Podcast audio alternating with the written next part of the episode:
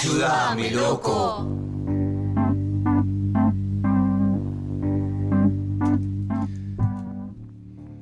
Cinco y 10 de la tarde aquí en la República Argentina, haciendo Ayúdame Loco hasta las 6 en la radio pública de rock. Ya está Ulises Mendoza operando este programa.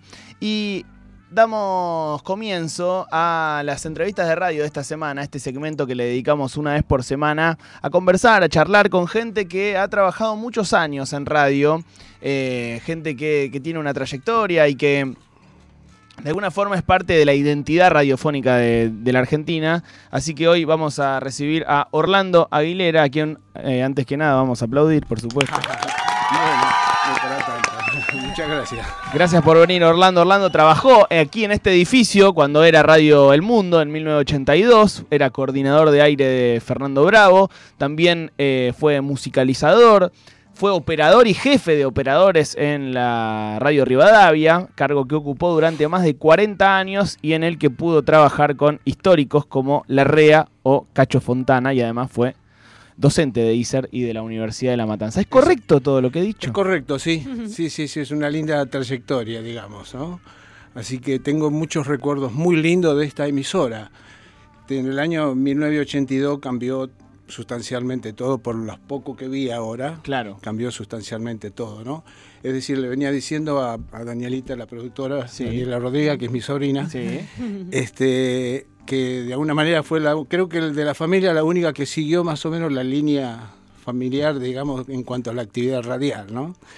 Y me acuerdo de los eh, años esos de 1982 que venía con Fernando Bravo y, y a veces venía también a coordinar el programa que estaba Julio Lago, Mm. lo antecedía a, a Julio Lago. Era una época que muy linda, realmente, ¿no?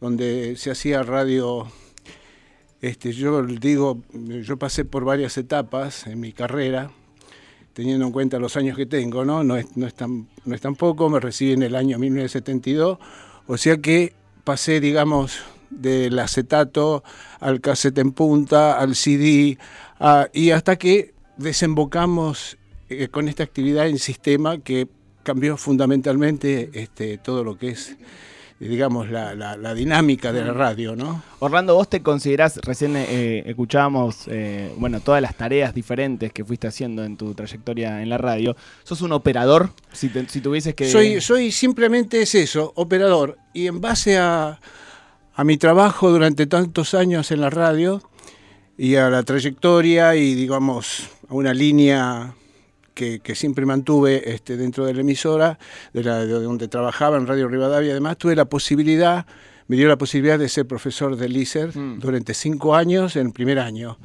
Era una época, estamos hablando de 1985 eh, que todavía no, no había ingresado totalmente todo lo que era parte de sistema a la radio, ¿sí? Claro. O sea que en esa época se enseñaba a poner este, un disco en punta, al armado de un cassette en punta, a trabajar con, con acetatos. O sea, este, era totalmente distinto a lo que de alguna manera es hoy, ¿no? ¿Y cómo fue? Porque digo, del bueno, del comienzo de los 80 hasta, como decías recién, los 2000 quizás, todos esos cambios. ¿Cómo se va armando el lenguaje del operador de radio? ¿no? Porque digo, eh, cada... eh, el operador tiene su propio lenguaje, su forma de poner las cortinas, su forma de cambiarlas, su, por- su forma de poner efectos si los, si los pone, digo. Y al ir modificándose tanto el formato, ¿no? Los cassettes, los discos, lo digital, ¿cómo se fue constituyendo ese lenguaje radiofónico de los operadores? Bueno, el lenguaje radiofónico, eh, fundamentalmente el operador tiene que tener mucha química con, con ustedes, con los conductores, ¿sí? Vos levantás la vista hacia, hacia el frente, donde está el operador, y a lo mejor por ahí, simplemente con, una, con un gesto o lo demás, el operador ya sabe qué es lo que querés. Por eso es importante, pero digamos, no ha cambiado demasiado en lo que respecta, lo que cambió fue fundamentalmente todo lo que es la parte de infraestructura técnica, que, que tuvo un avance impresionante, ¿no es cierto? Que, que camaraditas, ni que en esa época absolutamente eran micrófono, los operadores y, y, digamos el manejo eh, eh, visual manual y demás que uno tenía con, con el conductor, ¿verdad? Ese, digamos, eso creo que es el día de hoy que todavía no se perdió. Cuando vos querés mandar un disco, cuando querés hacer un reportaje, cuando el operador tiene una comunicación, ese lenguaje creo que no se perdió.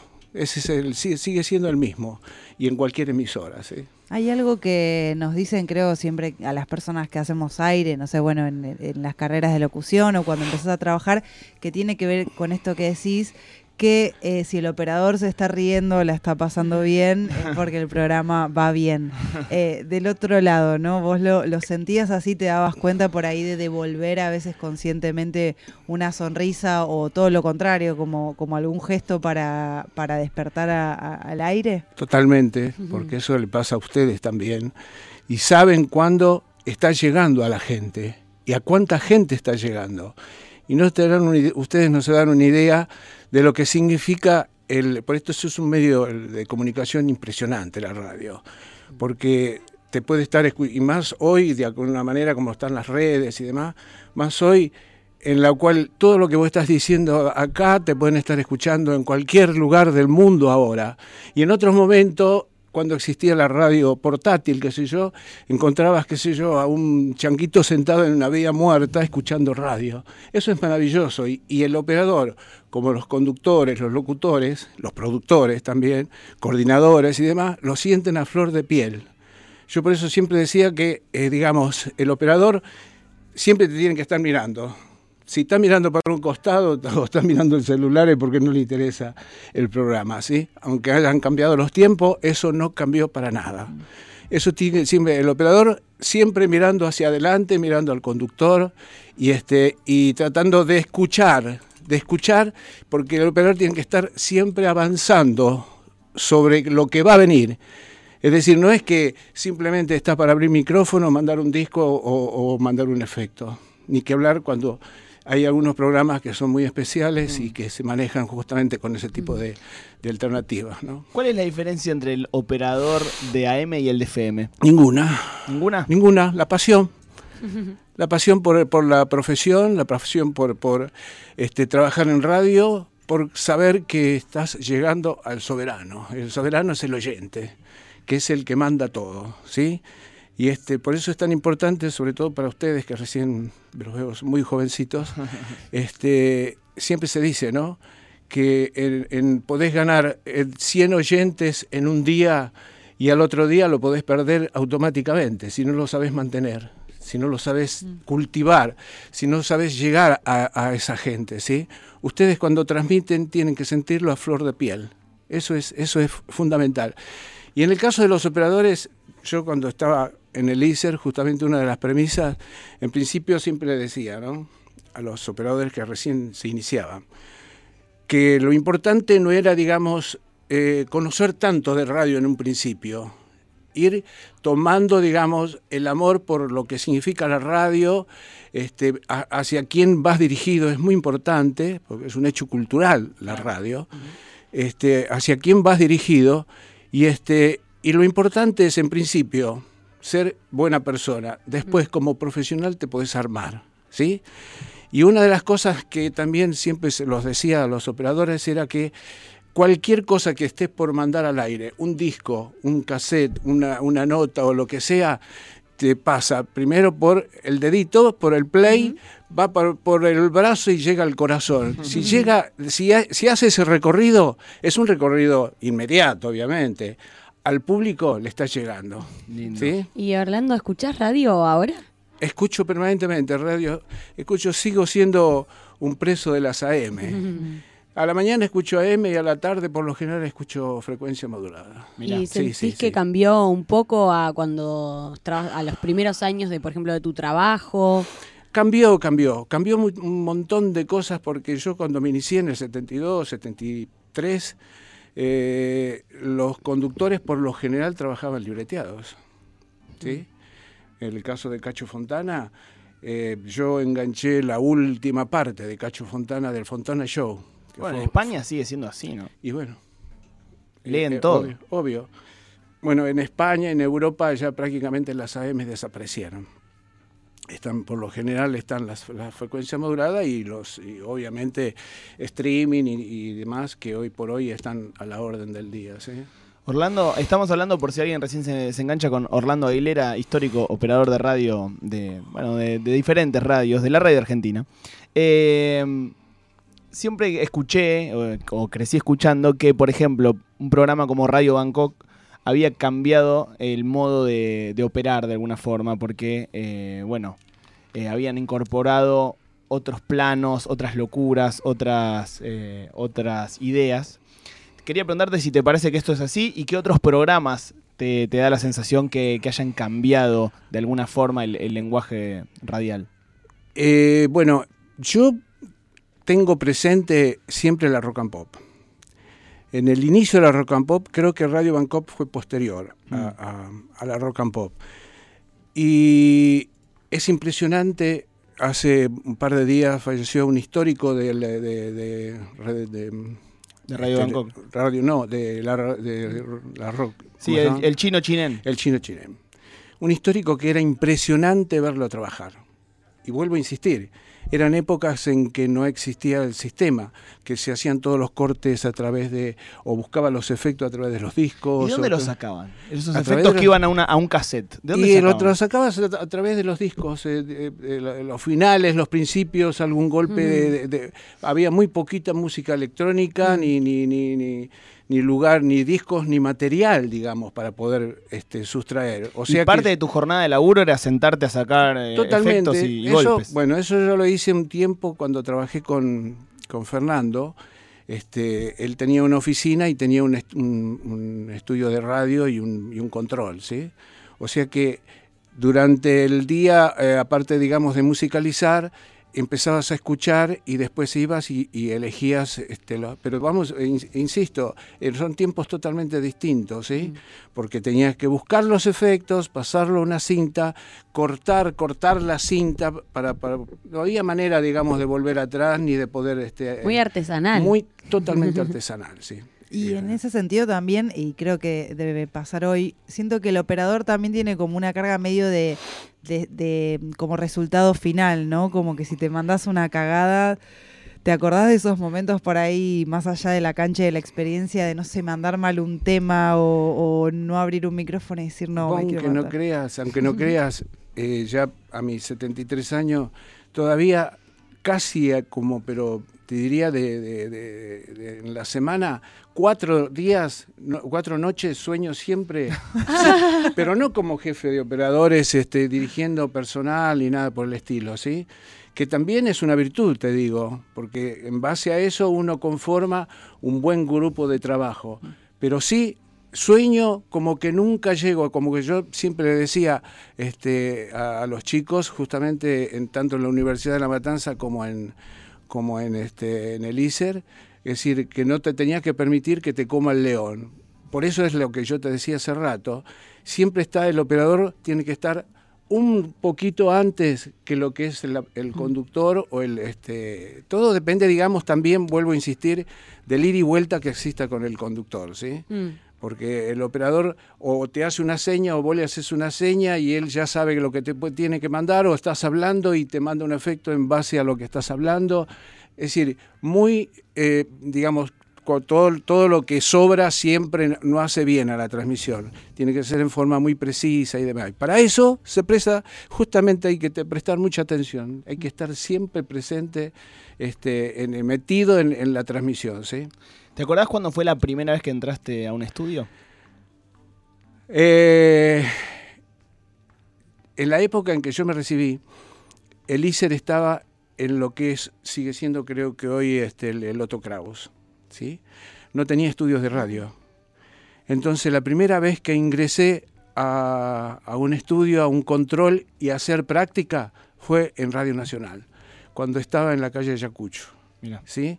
O sea que tengo un amor y una, digamos, y inclusive hoy por hoy acá en Radio Nacional, en varios lugares, todavía tengo muchos colegas, amigos, Enrique Martínez, eh, eh la Negra Taliche, eh, Marcelito Marín, que están dispersos creo que por distintos sectores, este, no sé si sí o no, Claudito Canullán, gente realmente este, muy querida por mí y, este, y grandes operadores y demás. Así que este, eso es lo lindo que tiene eh, la radio en los distintos digamos, eh, eh, reportajes que por ahí eventualmente, a veces casi sin merecimiento, me han hecho muchos colegas de ustedes y demás. Bueno, siempre pongo de manifiesto yo a lo que era el grupo, el grupo este, de trabajo en el, en el que me moví siempre, ¿no? Le preguntamos, Orlando, a, todos los que vienen a este segmento, quién eh, fue o es el Maradona de la radio, entendiendo, eso como el más grande de todos los tiempos, si se te ocurre alguno. Tuve posibilidades de trabajar con los que hicieron radio, tanto Cacho Fontana como Antonio Carrizo, Fernando Bravo, Julito Lago. Julito Lago, una gran persona, un gran profesional, ¿sí? Y este y también tuve la posibilidad de, trabajar en, la frecuencia modulada, eh, desde, no como operador, pero sí dirigiendo al personal que más o menos manejaba, porque en el caso de Radio Rivadavia en muchos, eh, muchos años eh, la, FM fue, digamos, la tenían otra, la, alquilaban a la frecuencia.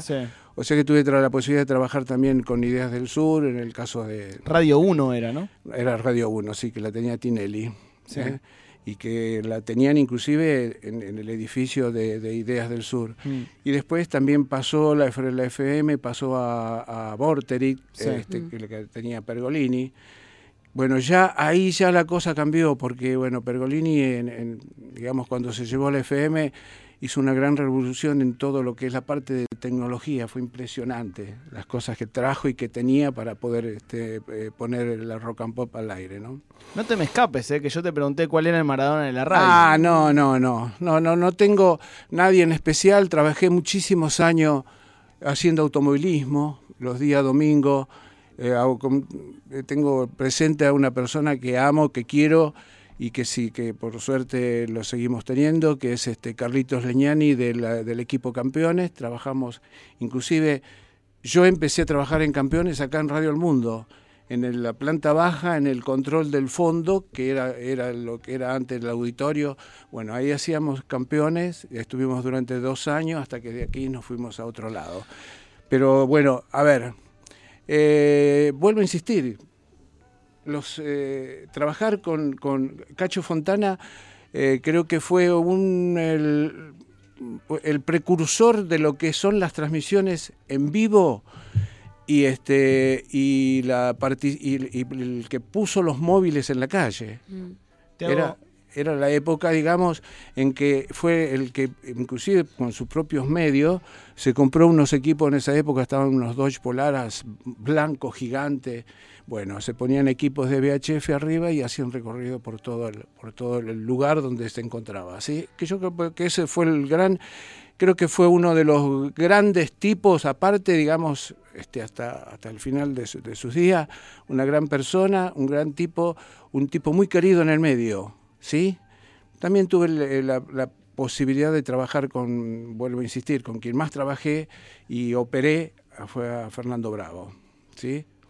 empezaste laburando en Radio El Mundo, siempre se habla de...